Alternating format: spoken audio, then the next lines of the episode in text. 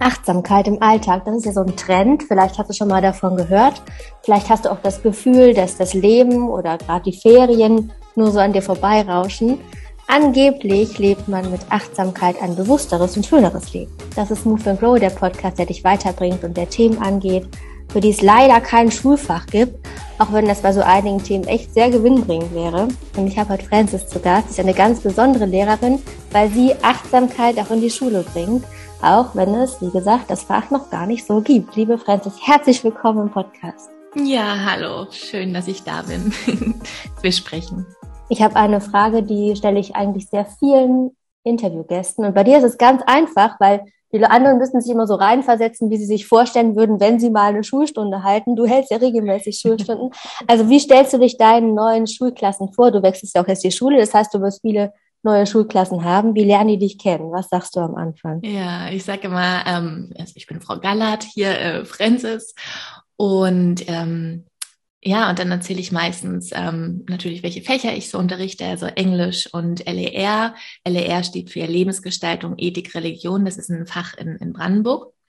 In anderen Fächern heißt das vielleicht Ethik oder Wert und Norm.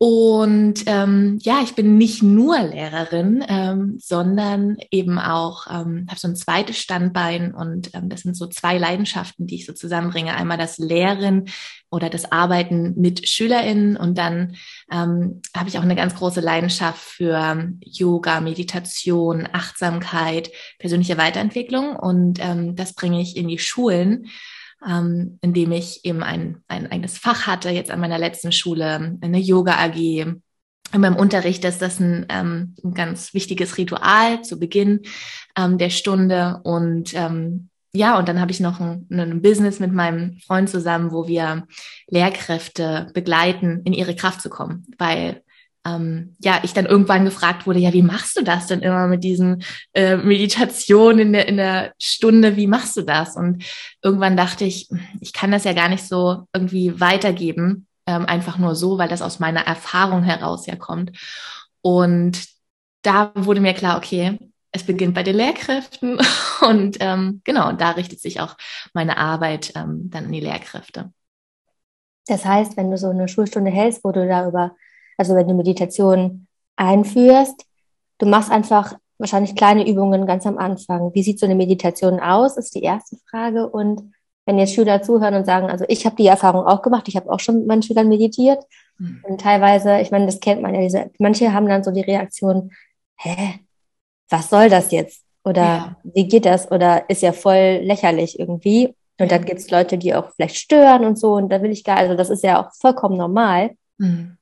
Was sagst du diesen Schülern dann, wenn sie irgendwie sagen, oh, Meditation ist ja gar nichts für mich? Also die erste Frage, wie sieht das bei dir aus? Und die zweite, ja. wie gehst du damit um, wenn jemand so einen Widerstand hat irgendwie? Ja, also ähm, ich glaube, das Aller, Allerwichtigste ist bei der Einführung von Achtsamkeit oder Meditation im Unterricht, ist wirklich sich Zeit zu nehmen und zuerst die Beziehung zu festigen. Also ich mache das nie in Vertretungsstunden mit Klassen, die ich nicht kenne und meistens auch nicht gleich in der ersten Stunde, wenn ich eine neue Klasse habe sondern wag mich dann so Schritt für Schritt ran und baue erstmal so ein bisschen Beziehung auf, dass die mich kennenlernen. Weil ähm, das ist natürlich auch ein großer Vertrauensvorsprung, den sie mir dann geben und so auch ähm, sich in die innere Welt zu begeben, das ist ja für viele ganz, ganz fremd und auch in Schulen was ganz Seltenes. Und daher braucht es erstmal wirklich so eine Beziehung, die man zur Lehrkraft hat. Und dann ähm, nehme ich mir wirklich Zeit. Und je älter die SchülerInnen sind, desto mehr wollen die das verstehen. Also was macht es das überhaupt? Warum, warum sollte ich das überhaupt machen? Ja, also was, was bringt mir das? Ja, und ich glaube, das ist erstmal ganz, ganz wichtig, denen es ähm, zu verstehen zu geben, ähm, nochmal mit so Beispielen zu arbeiten, zum Beispiel Nationalmannschaft ähm, in, bei der WM, die, also Fußballnationalmannschaft, die meditieren und machen Yoga vor den Spielen. Was glaubt ihr denn, warum das so wichtig ist oder warum das hilfreich sein kann? Oder bestimmte ähm, Sportler oder auch ähm, Promis oder Sänger oder sowas, die dann halt wirklich das auch für sich erkannt haben und ähm, das nutzen. Das, da kann man so ein, so ein ähm, ja, eine Überleitung bringen aber ich arbeite auch ganz, ganz gern damit, was, wie das funktioniert im Gehirn. Ja, also warum warum wir meditieren und dass wir da hier eine Batterie haben, die wir ganz, ganz viel brauchen für unsere ganzen schulischen Aufgaben zum Lernen, zum Arbeiten. Und die entlädt sich eben während des Tages, umso mehr wir die beanspruchen. Und dann gibt es auch immer noch so eine Stimme, die immer so quatscht. Und ähm, die entlädt noch mehr die Batterie. Und um diese Stimme mal ein bisschen runterzufahren und die Batterie aufzuladen, gibt es halt Meditation. Und das versuche ich immer so ganz einfach zu erklären und dann einfach mal auszuprobieren, zu erfahren. Und ähm, ich bleib meist am Anfang auch immer bei meinen eigenen Erfahrungen. Also was ich auch oft sage in der Kennenlernrunde ist, dass ich als Schülerin, Schülerin als ich so 15, 16 war, ganz, ganz große Schwierigkeiten in der Schule hatte und ähm, große Selbstzweifel hatte und den Leistungsdruck gelitten habe und ähm, das richtig eine richtig schwere Phase für mich damals war und ich dadurch zu Yoga gekommen bin und ähm, Yoga und Meditation mir total geholfen haben, mit diesem Stress umzugehen, mit diesem Leistungsdruck umzugehen, mit den Selbstzweifeln besser, besser umzugehen und seitdem begleitet mich das eben äh, in meinem Leben und das möchte ich jetzt eben weitergeben an, an SchülerInnen und wenn die dann oft so eine persönliche Geschichte hören, dann ist das einfach auch authentisch. So und ganz, ganz wichtig finde ich auch immer, den Druck rauszunehmen. Also wirklich das immer als Einladung ähm, auszusprechen und zu sagen, hey, ähm, ich weiß nicht, was, was da bei dir funktioniert oder was da bei dir passiert. Jeder ist so individuell. Für mich war es einfach ein mega großer Gewinn. Und ich lade dich einfach mal ein, das auszuprobieren. Also es gibt ja gute Gründe, das mal auszuprobieren. Und wenn man sich aber verschließt, dann wird es auch nicht wirken. So, und das ist immer up to you. Das sage ich immer ganz straight. Und ähm, am Anfang finde ich das auch ganz wichtig, dass man das auch offen lä lässt mit dem Augenschließen. Also viele, für die ist das ja total fremd, mit anderen Teenagern zusammen im Raum die Augen zu schließen.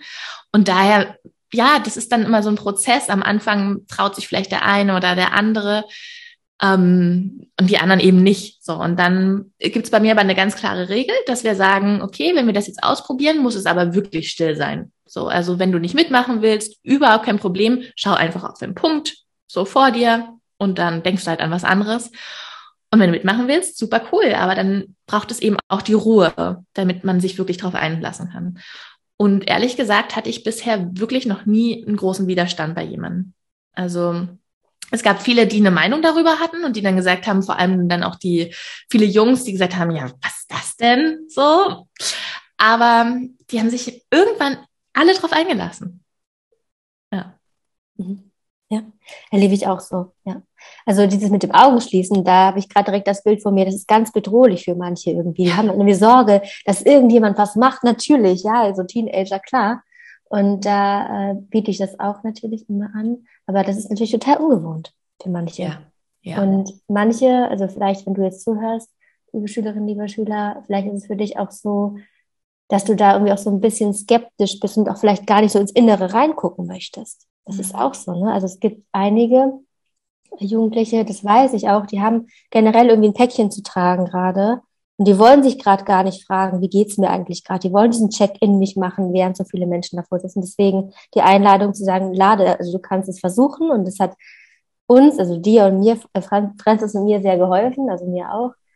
Und sich darauf einzulassen, ist schon so ein bisschen eine kleine Hürde, aber man kriegt eben noch viel mehr richtig schöne, ja, Gefühle auch zurück teilweise. Man braucht ja auch manchmal irgendwie dieses Eintauchen in die Gefühle, die nicht so gut sind, vermeintlich nicht so gut um dann ähm, ja daran zu wachsen und auch das da sein zu lassen, ne? wie man immer so schön sagt. Und das ist eine ganz, ganz wichtige Sache, auch das danach immer wieder auch einzuordnen. Also nach dieser Erfahrung mit den Kindern oder Jugendlichen nochmal drüber zu sprechen. Weil oft ist es nämlich auch so ein, so ein Vorurteil, dass man denkt, naja, bei Meditation darf ich ja nicht denken. So, und ich suche mir immer auch diese Klischees dann nochmal raus und bespreche die nochmal. Also ich sage, das geht natürlich nicht darum, nicht zu denken, weil wir können nicht nicht denken. Das ist menschlich. Außer wir sind tot. So, dann können wir nicht, dann denken wir nicht mehr. Aber wir haben immer diese Denkmaschine da. Der, die Kunst ist es nur, die ein bisschen in den Hintergrund zu stellen und mich auf andere Dinge zu fokussieren und zu besinnen. Und dann eben auch darüber zu sprechen, weil das ist gut, dass du es ansprichst. Ähm, ganz viele SchülerInnen auch in meiner Klasse war das ähm, in diesem Schuljahr jetzt auch so. Die hatten ganz, ganz viele Issues so mit sich und für die war das so herausfordernd, in die Stille zu gehen, weil dann nämlich diese Stimme im Kopf noch lauter wurde mit den Selbstzweifeln, mit den Ängsten und alles, was auf einmal so Raum bekam und hochkam. Und das ist eben auch total wichtig, als Lehrkraft da den Rahmen zu schaffen und zu sagen, hey, das ist alles okay. Man kann auch weinen, man kann auch wütend werden. Und da mit den SchülerInnen wieder beizubringen, wirklich zu fühlen. Weil wer von uns Erwachsenen hat es denn wirklich gelernt? Das sind eigentlich die wenigsten wirklich in das Fühlen zu gehen. Und auch ich habe das jetzt erst im Erwachsenenleben gelernt und dachte so krass, das ist eigentlich so, so ein wichtiger Baustein für ein glückliches Leben, mit den Gefühlen zu sein und die zu, wirklich zu fühlen und nicht abgeschnitten zu sein. Und das eben Kindern auch schon beizubringen und zu sagen, ähm, eine Wut ist ganz, ganz wichtig. Ja, und die zu spüren und dann nicht alles klein, klein zu schlagen oder jemand irgendwie ähm, auf die hm zu hauen, sondern ähm, wirklich das in sich zu spüren, zu sagen, ich bin gerade richtig wütend und ich spüre es gerade im Bauch, in der Brust, wo auch immer. Und dann zu atmen, zu bleiben, zu atmen. Und dann zu verstehen, okay, ein Gefühl, das ist nie etwas, was immer bleibt, sondern das kommt wie eine Welle und es geht auch wieder. Aber vielleicht ist auch eine Botschaft dahinter, wo ich dann erkenne, ach, okay, ich war jetzt so wütend, weil jemand meine Grenze überschritten ist, hat oder weil irgendwas nicht, ähm, ein Bedürfnis nicht erfüllt wurde oder was auch immer. Ja. Und diese Botschaft dann kanalisieren auf einem auf eine Art und Weise, die man auch lernen muss dann. Ne? Also, Absolut, ja. ja. Weil wenn man Wut so krass rauslässt, und das ist ja auch dieses, was Erwachsene den Kindern immer spiegeln, auf einer, jemand anderen draufhauen, ist halt nicht die beste Lösung. Aber dadurch lernt, lernt ihr natürlich auch, dass Wut irgendwie in Anführungszeichen schlecht ist, was es nicht ist. Ja. Nur wenn man sie gegen andere Menschen richtet, dann können sie halt großen Schaden anrichten. Ja. Da muss man gucken, wie man damit umgeht. Ja, aber dieses Bewusstmachen und dieses Fühlen ist total entscheidend. Was sagst du denn jemandem, der sagt, ja, dieses Gefühl, was wie eine Welle auf mich zurollt, warum ist nicht auch dieses vor der Welle stehen bleiben, die Hände zu halten und die Welle einfach festzuhalten und wegzudrücken wieder? Warum darf man das nicht machen? Also man darf natürlich alles machen, aber man wird vielleicht merken, dass dass dieses Wegdrücken oder Ablenken, ne, mit, ähm, wir leben in einer Welt voller Ablenkung, voller Reize, Social Media und alles, ähm, das hindert uns wirklich, dieses Gefühl auch loszulassen. Es blockiert uns eher, ja, weil dieses Gefühl dann immer wieder kommen wird. Und ähm, auch wenn wir das Gefühl haben, ja, das ist jetzt gerade nicht sichtbar oder wir blockieren uns oder wir, wir lenken uns ab, es ist unterschwellig immer da und auf Dauer macht uns das krank. Wirklich krank. Und da gibt's auch schon ja immer wieder mehr Studien, wie da ähm, diese psychosomatischen Krankheiten kommen, wenn man dann immer Bauchschmerzen hat, Kopfschmerzen oder sich das dann noch anders manifestiert, ne, in anderen Krankheiten. Und deshalb ist es so, so wichtig, ähm, Gefühle da sein zu lassen. Und ich finde, das ist ja auch immer so ein, so ein guter Hinweis und Wegweiser zu einem Leben, was authentisch ist, weil Gefühle uns ja immer wieder zeigen, wo ich von meinem Weg vielleicht abgekommen bin oder was mir wichtig ist, äh, wofür ich stehe. Und das zu lesen zu lernen, ist, ist ja, das trägt ja dazu bei, dass ich dann ein authentisches Leben lebe, von mir heraus und nicht irgendwie irgendjemandem folge, der irgendwas sagt. Eltern oder so. oder Lehrer. Ja, ja, ja. Und dieses, ich finde das mit diesen Gefühlen, gerade auch mit Trauer oder Wut, wenn man da mal so richtig heult. Ne? Also manche Erwachsene können ja gar nicht mehr weinen, warum auch immer abtrainiert und verlernt. Aber wenn man sich so ein Kind anschaut, was so richtig mal so richtig flennt und heult und so uh, macht, das ist wie so ein reinigendes Gewitter, ja. dass es danach irgendwie wieder ganz entspannt und locker weitergeht, weil die Energie sich so entladen konnte. Ja. Und das heißt, das ist auch ja auch im späteren Alter total wichtig, sowas auch nicht zu verlernen und zu können und auch zu zeigen. Und ja. wenn man sich gegenüber selbst zeigt oder gegenüber anderen, das ist natürlich noch eine andere Hürde dann, aber das ist echt so wichtig und es geht einem immer besser, wenn man das einmal rausgelassen hat. Ja, absolut. Und ich sage auch immer, Jugendlichen, also ich arbeite ja mit Jugendlichen ähm, überwiegend und die sind noch gar nicht so weit weg von, von diesen, also hm, diesem bewussten Fühlen, diesem ganz ähm, bei sich sein, weil Kinder machen das ja automatisch. Und die verlernen das ähm, oft, weil sie das irgendwie dann gesehen haben, das darf man nicht, das darf ich nicht zeigen ähm, so darf ich nicht sein, das, das darf ich nicht machen. Und da wieder dann hinzukommen, ähm, ist, glaube ich, als Jugendlicher noch nicht so, so schwer der Sprung, als Erwachsener dann später, wenn man dann ganz weg ist. Und das ist auch immer so schön, dann denen auch zu sagen, Mensch, ähm, ihr, ihr seid vielleicht noch ganz nah dran und manche können das vielleicht auch schon oder noch ganz gut. Und dann finde ich das eben auch wichtig, im Klassenraum auch so den, ähm, den Raum aufzumachen für die verschiedenen Gefühle. Ich sage immer so, man, man muss nicht immer mega gut gelaunt sein. Überhaupt nicht. Man kann auch mal blöd gelaunt sein oder traurig sein, wütend sein ähm, und einfach nicht so gut drauf sein. Das ist völlig in Ordnung und das ist, hilft manchmal einem selbst und auch den anderen, wenn man das auch mal ausspricht. Wenn man sagt so, ach, heute Leute, geht's mir gar nicht gut. Habe ich gar keinen Bock auf irgendwas und ähm, ja, eigentlich will ich heute eher in Ruhe gelassen werden. Und das ist total wichtig für die anderen, weil die dann wissen, okay, du, alles gut, können wir einordnen, ähm, geht's heute nicht so gut, lassen wir heute eher in Ruhe. Oder was auch immer. Vielleicht braucht derjenige dann auch eher Fürsorge oder eine Umarmung oder so. Und das schafft so ein Vertrauen und so eine Beziehung wieder, wenn man da ganz offen ist. Es braucht Zeit, aber wenn man als Lehrkraft da den Raum aufmacht und sich selber auch so verletzlich zeigt, dann ähm, passiert da Magisches. naja, kann ich mir super gut vorstellen, klar. Mm, du hast ja eben gesagt, dass du in dem Alter von 15, 16, dass es dir da nicht so gut ging, so von dem Leistungsdruck und so. Wie hast du denn angefangen? Hattest du auch eine Lehrerin, die dich daran geführt hat? Oder wie hast du das konkret gemacht? Wenn jetzt jemand sagt, ja, ich habe aber keine Francis als Lehrerin, wie kann ich denn jetzt anfangen? Ja, das hatte ich leider auch nicht. Nein, ähm, ich bin ähm, so auf einem ländlichen Gebiet äh, groß geworden und da hatte dann eine Yogaschule aufgemacht. Und das war damals wirklich was äh, sehr, sehr Seltenes, ähm, vor allem in unserem ländlichen Areal. Äh, und da bin ich mit meiner Mama da hingegangen und saß da zwischen sehr älteren Frauen und ich, 15-Jährige und merkte aber nach jeder Yogastunde, dass irgendwas mit mir passiert ist und mir das unglaublich gut tat. Und wir haben dann auch so Mantren gesungen, also es war so richtig spirituell und ach, das war mir total egal, was die anderen irgendwie dachten, sondern ich habe es richtig gemerkt, so, oh, da schwingt irgendwas so in mir und das ist etwas, was ich so von, von meiner normalen Umgebung sonst nicht bekommen habe. Und ich bin da total in Resonanz gegangen und habe dann Schritt für Schritt auch meine eigene Routine aufgebaut. Die Yogalehrerin hat immer gesagt, so ja, ähm, das ist noch, noch hilfreicher, wenn ihr wirklich das täglich praktiziert und dann habe ich früh immer vor, das war dann in der Oberstufe, vor der Schule meine Matte ausgerollt und eine halbe Stunde meditiert und meine paar Übungen da gemacht und das hat einfach so einen Unterschied gemacht und seitdem habe ich eigentlich auch meine Morgenroutine beibehalten. Ähm, genau, und bin dann so Schritt für Schritt da rangekommen, habe selber ganz viel meditiert. Damals war das ja auch noch gar nicht so, es gab keine Podcasts, es gab keine großen Meditationen, die man fand, sondern ich habe wirklich alles aus diesem Yoga-Unterricht aufgesaugt und selber zu Hause dann gemacht und ähm, mit meinen mit Freunden dann auch geteilt und dann saß ich im Unterricht, wenn ich äh, so aufgeregt war vor einer Präsentation, habe Nasenwechselatmung gemacht und die anderen haben mich dann nochmal angeguckt, aber die fanden das total interessant, so was ich da mache und habe denen das immer gesagt, was sie da, äh, was das für eine Wirkung hat und dass sie es das auch mal ausprobieren können und so.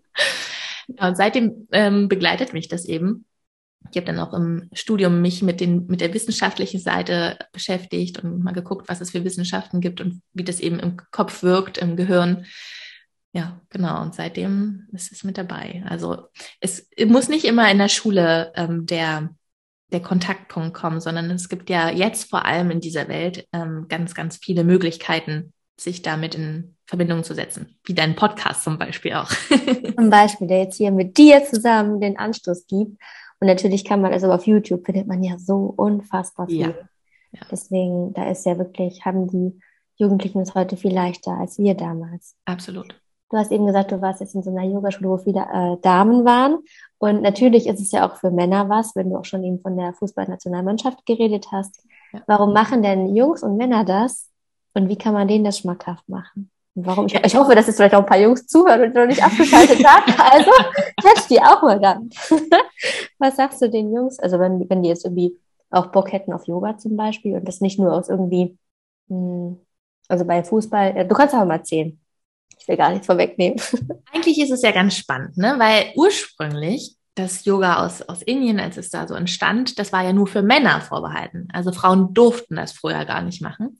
Und dann kam das so in die westliche Welt und dann wurde auf einmal daraus so ein, so ein Frauending. Ähm, Aber man merkt auch in den Großstädten immer mehr, also auch in meinen Yogastunden, als ich noch unterrichtet habe, da kamen immer mehr Männer auch rein. Ähm, und natürlich ist das genauso was für Männer oder Jungs. Also besonders auch für die, weil die ähm, das ja genauso auch brauchen, dieses in sich spüren, im, in Kontakt mit sich sein. Warum soll das nur was für Frauen oder ähm, für Mädels sein? Gar nicht. Aber es ist natürlich, glaube ich, immer noch so vorurteilsbehaftet. Ähm, ja, so eine, so eine weichen Sachen sind dann eher was für, ähm, für Frauen. Und das Witzige ist aber auch, also in meinem Fach, wo ich dann Achtsamkeit und Meditation hatte, das haben ja alle durchlaufen. Also da waren alle Neuner dabei und da waren eben auch ganz, ganz viele Jungs mit dabei. Und die habe ich genauso auch bekommen. Aber dann eben mit solchen Beispielen wie ähm, Sportler, ne, die das nutzen oder ähm, auch eher auf diesen ähm, aus die wissenschaftlichen Aspekt, also welche Benefits die Studien das schon ähm, rausbekommen haben oder was im Gehirn passiert. Und wenn ich mit den Yoga mache, na dann äh, gucke ich sich oft um, wie anstrengend doch das ist und dass es nicht immer nur so Entspannung ist, sondern da, ich, das habe ich auch von meiner Lehrerin, Yogalehrerin damals gelernt, wo ich die Ausbildung gemacht habe. Die hat immer gesagt, da braucht es erstmal so ein paar Liegestütze, erstmal so ein bisschen äh, zeigen, äh, dass man Kraft hat und dann kann man sich auch auf die anderen Sachen so einlassen. Ja. Sehr gut. Hm, ich habe eine Schülerfrage, die will ich dir mal vorlesen. Ich glaube, die kennt auch jeder, so dieses, dieses Problemchen. Und zwar hat diese Schülerin geschrieben, hm, ich fände es interessant zu wissen, wie man sein Leben wirklich bewusst leben kann. Manchmal denke ich an Situationen zurück, die wirklich schön waren, aber ich habe den Eindruck, dass ich das entweder in der Situation nicht so empfunden habe oder ich habe es nicht wirklich wahrgenommen. Und ich würde gerne in bestimmten Momenten mehr realisieren, was ich eigentlich habe. Also einfach mal anhalten und irgendwie genießen. Aber irgendwie lebt man so vor sich her. Und das ist ihre Frage, wie man das hinbekommt. Und ich meine, klar, da führt uns jetzt der Weg in die Achtsamkeit wahrscheinlich mhm. ein. Ne? Was würdest du Schülern sagen, die so dieses, diese Schwierigkeit haben? Und ich, ganz ehrlich, wir kennen das ja alle. Ne? Also ich wollte gerade sagen, ich wollte gerade sagen, wer lebt so nicht. Das sind ja wenige Beispiele und das ist dieses Bewusstsein eben. Ne? Also viele leben im Autopilotenmodus, sind einfach nur so im Machen und Tun, ähm, den gleichen Rhythmus immer wieder, gleiche Muster wiederholen, ohne bewusst zu werden, was ich eigentlich wirklich mache, warum ich etwas mache und wie ich etwas mache. Und genau, wie du sagtest, da kommt eben Achtsamkeit ins Spiel. Also dieses Bewusstwerden, ähm, und dieses Spüren, Fühlen mit allen Sinnen. Und das ist eben etwas, die Sinne, sobald ich meine Sinne nutze, bin ich in der Achtsamkeit, bin ich im Bewusstsein.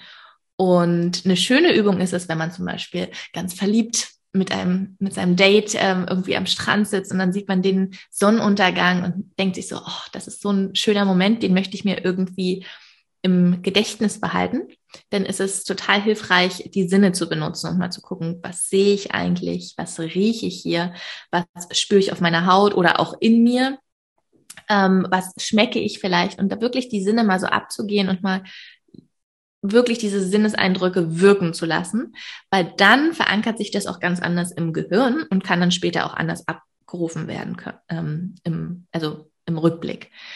Und diese Momente auch so oft wie möglich immer zu machen, mal anzuhalten, auch wenn man in der Schule sitzt, im Unterricht und da einfach mal zu wahrzunehmen, die Füße auf dem Boden wahrzunehmen, den Körper zu spüren, so einen Bodyscan zu machen und dann aber auch die Umgebung wahrzunehmen, wirklich immer wieder anzuhalten und bewusst zu werden. Und bewusst werden heißt eben mit Sinn wahrzunehmen. Das ist eine sehr, sehr kraftvolle Übung.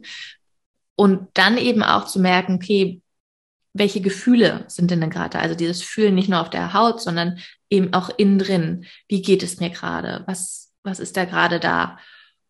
Und vielleicht, wenn die Schülerin gerade gefragt hat ähm, oder gesagt hat, sie, ihr geht es dann vielleicht in dem Moment auch gar nicht so gut und das kann man dann vielleicht viel besser einordnen. Vielleicht ist da noch ein Gedanke, der irgendwie das Gefühl ausgelöst hat, ich bin vielleicht nicht gut genug oder sehe ich denn gut genug aus oder so und auf einmal habe ich so ein schlechtes Gefühl, aber eigentlich ist die Situation ja eigentlich eine ganz schöne. Und dann kommt so eine Diskrepanz zwischen diesen Emotionen. Und das kann man dann immer wieder abgleichen, indem man bewusst wird und in sich spürt merkt, ah, okay, das war nur ein Gedanke, den kann ich jetzt wieder loslassen, der ist nämlich Quatsch. Und das ist eben oft so mit diesen Gedanken. Ne? Die Gedanken, wir haben so viele Sachen und das war auch immer ein, ein ganz wichtiger Stunde in meinem Achtsamkeitsfach, wo ich gesagt habe, denke nicht alles oder glaube nicht alles, was du denkst.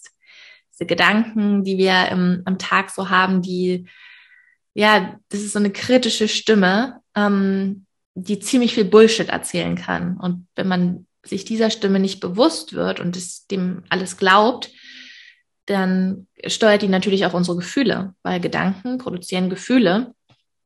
Und da auch immer wieder zu fragen, okay, was glaube ich hier eigentlich oder was denke ich da gerade die ganze Zeit und welches Gefühl kommt da? Und dann zu entscheiden, was möchte ich? Das ist auch ganz, ganz kraftvoll. Man hat selber die Power zu entscheiden, was möchte ich eigentlich denken? Welchen Gedanken möchte ich denken? Oder wie möchte ich mich fühlen? Und was muss ich dafür denken? Das, das zu erkennen, dass wir nicht diesen Gedanken ausgeliefert sind, sondern dass wir bewusst Gedanken auswählen können, die uns empowern, die uns gut fühlen lassen, die uns bestärken, wie so ein richtig guter Freund und eine gute Freundin, die da ist. Was würde die sagen in dem Moment? Das ist auch nochmal so ein Exkurs zu Gedanken. ja, dieses Thoughts aren't facts, so don't take them seriously. Ne? Ja, absolut. Total wichtig. Und ganz krass ist es, finde ich, nachts, wenn man nachts aufwacht und dann geht das Karussell an. Das sind diese wirklich, also das ist Bullshit hoch zwei irgendwie, dass man auch da dann über, dass man auch da wieder in die Ruhe kommt und das geht auch total gut über Atmung oder über eine Meditation. Auch wieder da gibt es ja auch ganz viel. Ja. Aber ich finde das total, total schön, dass man das auch nochmal, dass du es so thematisierst. In einer separaten, ja. in einer bestimmten Stunde auch so, so wichtig. Und das lasse ich aber auch tatsächlich immer wieder in, als kleine Impulse in meinen normalen Fachunterricht einfließen. Und ich war letztens erst auf dem Abiball und da hat auch haben zwei Schüler, die kamen dann zu mir und haben nochmal sich bedankt ähm, für den tollen Unterricht und dass sie eben durch diese Impulse gelernt haben, an sich zu glauben und mit also eine Schülerin meinte auch, sie war damals, hatte sie eine schlimme Phase, wo sie so sehr mit sich im Struggeln war. Und durch diese Impulse hat sie eben gelernt, da mit, mit sich auch liebevoller zu sein. Und dass eben, dass jemand das einem sagt oder dass es jemand einem sagt, das ist ja so, so wichtig zu hören, weil man sonst, woher soll man es denn wissen? Ich meine, man kommt auf die Welt und ja, man sieht viele grumpy, grumpy Kids, grumpy Erwachsene durchs Leben laufen und denkt sich so, okay, so muss das anscheinend sein. Aber was anderes zu hören, zu sagen, nee, so muss es nicht sein und du kannst deine Gedanken wählen, das ist ja so eine wichtige Message, die ich schulen muss. So, das muss jeder wissen. Absolut, ja. ja. Ich habe letztens in einer Oberstufenklasse oder mehreren, habe ich ähm, über Dankbarkeit das gemacht. Ne? Also mhm. Dankbarkeit ist ja eine, eine Emotion, wenn man es Emotion nennen kann. Ich bin da mal so ein bisschen unschlüssig, aber doch schon kann man sagen. Also ein Gefühl, was man bekommt, wenn man dankbar für Dinge ist. Und ich finde es immer beeindruckend, wie einige Schüler so voll abgehen und die ganze Liste vollschreiben und andere sehr, sehr lange brauchen, um ja. denen was einfällt. Und über Dankbarkeit, also bei einigen macht es dann auch Klick. Also wenn du jeden Tag was aufschreibst, drei Dinge, für die du dankbar bist und auch jeden Tag was Neues dir überlegst, dann muss man ein bisschen kreativ sein, dann äh, wird das Leben, man nimmt die Dinge anders wahr, auch wieder Stichwort Achtsamkeit und wenn man die über Dankbarkeit festhält und auch aufschreibt, hm. Dadurch ankert man sich mehr im Leben und hat so einen Anker, den man mit dem Fuß irgendwie so jeden Tag in jeden Tag rein gibt. Und wenn man es notiert, kann man eben wirklich auch dann über dieses ähm, Zurückblättern sich an die Dinge anders erinnern. Genau, das ist ganz, ganz wichtige Nachricht auch da an, an SchülerInnen oder Jugendliche und Kinder, wirklich bewusst den Fokus zu lenken. Sie haben immer wieder die Wahl, wohin lenke ich meine Aufmerksamkeit? Auf das, was alles blöd läuft oder auf das, was schön ist in meinem Leben? Das kann man ja genauso sehen. Ist das Glas halb leer oder halb voll? Das ist eine Entscheidung, die man trifft. Und mit Dankbarkeit kann man das immer wieder bewusst machen. Wow, wie, wie reich und wie schön unser Leben eigentlich ist, trotz der Dinge, die vielleicht auch nicht gut laufen und die ähm, gerade an Themen da sind. Und bei Dankbarkeit finde ich es aber ganz, ganz wichtig, auch in das Fühlen zu gehen, weil bei manchen bleibt es dann, wenn man das so einfach nur nennt oder sich ins Bewusstsein ruft, auf der kognitiven Ebene. Dann sind wir im Kopf. Aber wir müssen ins Herz. Also Dankbarkeit auch immer dann fühlen, also aufzuschreiben, zu sehen, wow, ich habe hier so eine schöne Liste. Wie schön. Und dann diese Dankbarkeit aus dem Herzen herauszuführen, fühlen. Ja. Und sich dafür zu öffnen vorher, ne? Genau wie ja. du meintest, man kann sich verschließen, dann funktioniert es auch nicht, oder man öffnet sich. Ja. Und die geschieht immer nach deinem Glauben. Ich glaube, letztens hatte auch, ich glaube, Christian Bischof war in seinem Podcast, meinte er so, es gibt nur drei Prozent, also ich weiß nicht, wie er auf die Zahl kommt, er weiß es, glaube ich, selber auch nicht, aber es gab eine, ich glaube, eine Studie, ich weiß es nicht, ähm, wo er sagte, eigentlich sind es nur so wenige Prozent, so drei, vier Prozent im Leben, die gerade wirklich scheiße sind. Ja. Und der Rest ist eigentlich super gut. Und wenn man den Fokus aber auf diese wenigen Prozent, drei bis vier Prozent legt, natürlich wird das sich auch dann in diesen Momenten nur so anfühlen. Und deswegen ist immer die Sache, du hast die Wahl mit deinem Kopf. Äh, nutzt deinen Kopf und nutzt dein Herz, was dann mitzieht, auf jeden Fall. Mhm.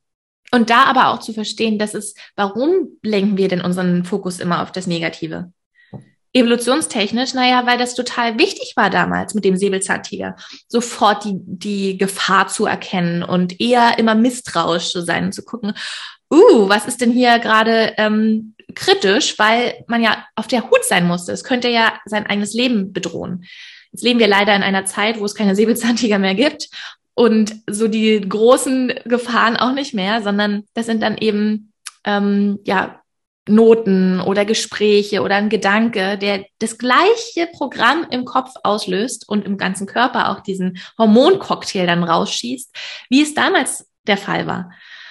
Und ähm, das sich zu vergegenwärtigen, dass das ja eigentlich etwas Hilfreiches war damals, immer noch abläuft und wir jetzt aber unser Gehirn umtrainieren können, indem wir sagen, okay, ich verstehe, deshalb geht mein Fokus immer auf das Negative aber ich entscheide mich jetzt auf was anderes, meinen Fokus zu lenken. Hm. Weil ich bin nicht mehr in Gefahr. Ist alles gut.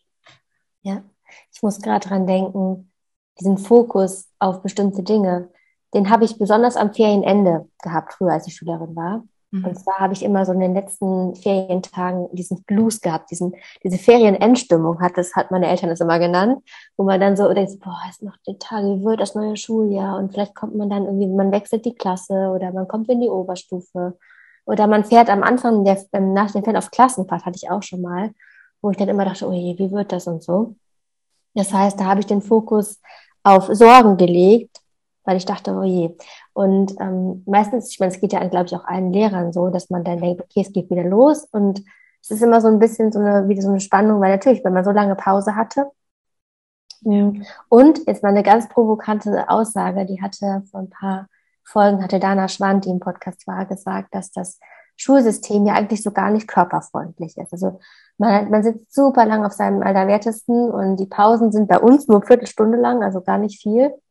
Hm, was meinst du dazu, wenn jetzt jemand sagt, das Schulsystem ist gar nicht körperfreundlich und diese kurzen Pausen, die man hat, bringen eigentlich gar nichts. Das ist ja auch ein Punkt, warum man eben am Ende der Ferien denkt, boah, jetzt fängt wieder der ganze Schüssel da an in der Schule. Ja. Hm, was sagst du zum Thema Pausen? Wenn man jetzt zum Beispiel vier Stunden konzentriert dabei war in der Schule und dann kommen diese 20 Minuten oder 15 Minuten Pause, wo dann viele irgendwie ganz gehetzt in die Mensa rennen, sich in der langen Schlange anstellen oder aufs Handy schauen oder weiß ich nicht, irgendwie abgelenkt sind und Klar gibt es einige, die sich ja noch körperlich austoben, aber reichen 15 Minuten, um danach dann noch die restlichen fünf Stunden zu füllen? Was meinst du dazu?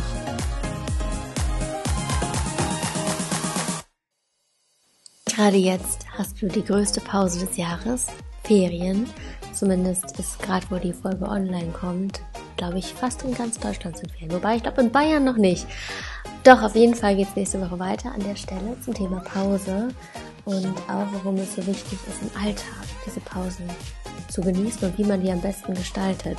Außerdem ist in der nächsten Folge eine richtig tolle Übung, die Francis mit uns macht. Deswegen abonniere den Podcast und denk dran, nächste Woche Montag wieder einschalten für Teil 2. Ich freue mich sehr, wenn du dabei bist. Falls du weitere Themenwünsche hast oder einen Lieblingsgast, der unbedingt mal hier deine Fragen beantworten soll, dann schreib das so gerne über Instagram at ulla-rima. Dann versuche ich alles, um diese Person hier mit deinen Fragen zu konfrontieren, dass du deine Antworten bekommst. Und Francis findest du über Instagram.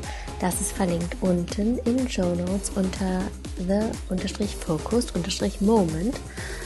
Schau auf jeden Fall auf Francis Seite vorbei und freue dich auf nächste Woche. Die nächste Folge wird mindestens genauso cool. Also schöne Ferien weiterhin und bis zur nächsten Woche. Da hören wir uns wieder. Mach's gut. Ciao.